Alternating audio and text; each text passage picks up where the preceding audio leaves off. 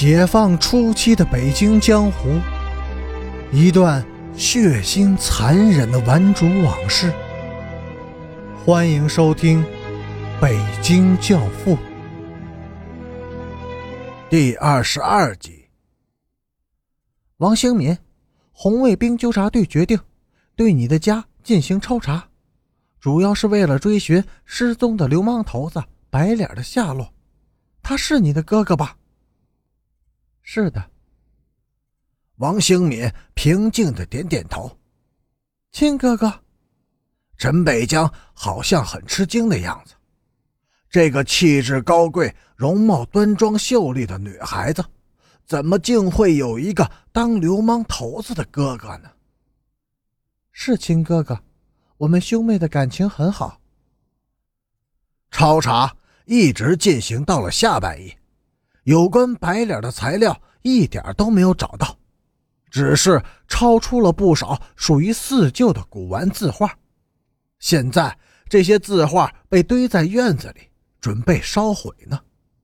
陈北江始终没有动手去翻捡任何一样东西，只是平静地站在一边，看着南红卫兵们在忙碌着。王兴敏也很平静。面无表情地坐在椅子上，默默地对着桌上的那张自己的小照片出神。后来，他似乎有些疲倦了，慢慢地闭上了眼睛。当烧毁字画的火点燃的时候，两颗泪珠从他那长长的睫毛下滚落到了腮上。为什么要哭？心疼了？陈北江突然的发问。是，心疼。这些字画是很有价值的文物，是财富。你们随便的点一把火，就把它们给烧掉了。是你们资产阶级家庭的财产吗？他们也属于民族，属于国家。我们无产阶级认为这些都是旧社会留下来的垃圾。我们和你这资产阶级小姐的情趣截然不同，所以。我们不稀罕这些所谓的财富。拒绝他们是愚昧的。那么好吧，陈北江大声的对点火的红卫兵说：“把火熄灭。”然后他逼视着王兴敏的眼睛，毫无表情的说：“既然你很珍惜这些破字画，我可以把它们留给你。不过，他转过身去。”仰脸望着天花板，淡淡的说：“你必须做出交换。可以，不管需要付出什么代价，我都可以同意。”王兴敏斩钉截铁的说：“那好，咱们就算说定了。”陈北江痛快的回应着：“你要求我用什么做交换？”杨鹏突然转过身。两道锐利的目光射向王兴敏的眼睛，低声的吼道：“用你那资产阶级小姐的傲慢。”可以，我说过，我同意付出任何的代价。你说吧，交换的办法是什么？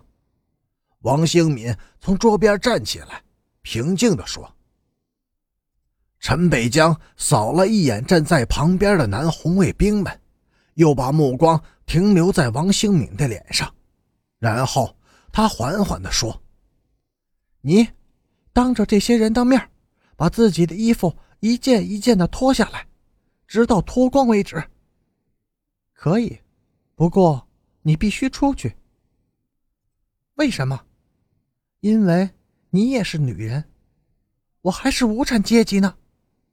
如果你不怕侮辱自己的人格。”你可以留下来。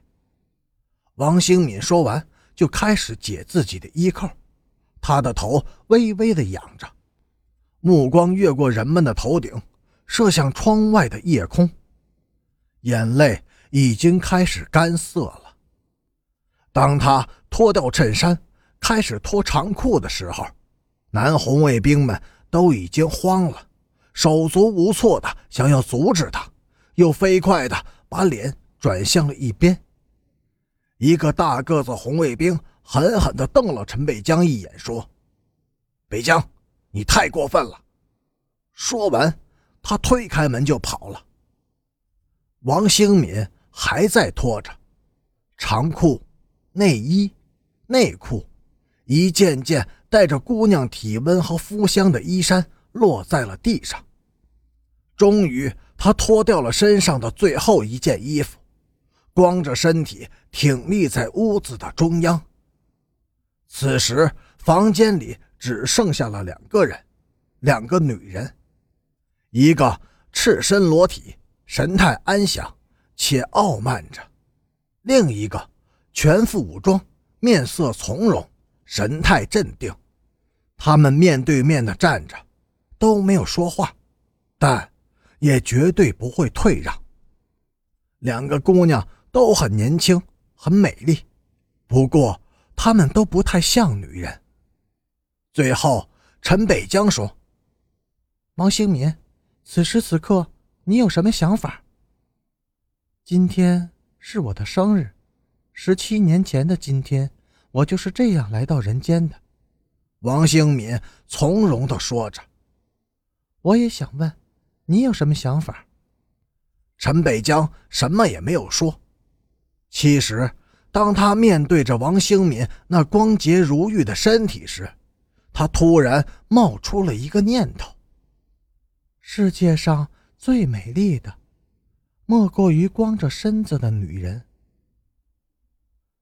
段兵把决斗地点选在了五楼的教员休息室。下午，他派人把屋里的杂物都搬了出去，只留下了四堵光滑的墙面。晚饭前，他让医生为边亚军检查了身体。他说：“为了改造这个流氓。”考虑让他干一些重体力活。医生报告说，除了左手两个手指骨折未愈外，那个小子像狼一样结实。晚饭后，安慧心来找他，他哭着说想死。他安慰他说，要死也要等到明天。宋安慧心出校门时，他接着他的脖子，在他的脸上亲了一口。这使得他激动不已。晚上十点，他刚躺下睡觉。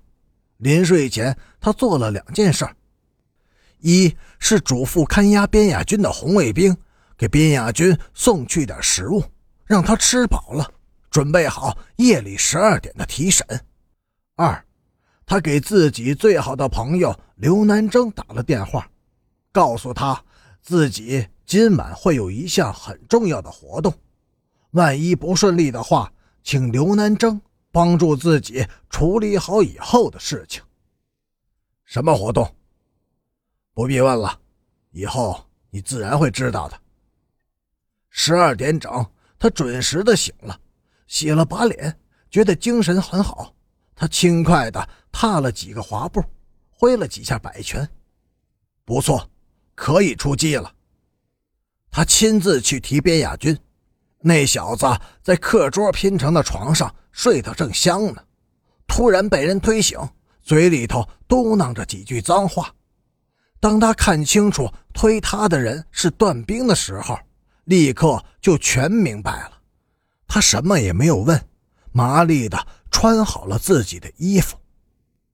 在夜色中，边雅君的眼睛像狼一样，泛着幽幽的绿光。感谢您的收听，下集更精彩。